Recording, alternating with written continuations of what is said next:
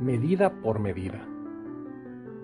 Todo el que espera en Dios la tierra de poseer, así hay que sembrar amor para esa cosecha tener. Se nos dice que cuidemos nuestra forma de medir, pues así tal como hacemos, es medida a recibir. Luego entonces no juzgar ni tampoco condenar, antes más bien perdonar, devolviendo bien por mal.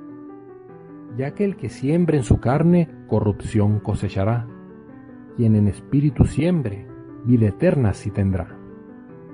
Hay que correr de tal forma que el gran premio obtener, de justicia la corona, que el Señor promete al fiel. No es un esfuerzo perdido luego entonces hacer bien. Quien desiste del camino, de Dios se aleja a la vez. Si uno afana hacer el bien, de esta forma puede alzarlo, mas del malo en su dintel está el pecado acechando. En todo interviene Dios, todo proviene de Él, esperando así en su amor. Ten confianza y obra el bien.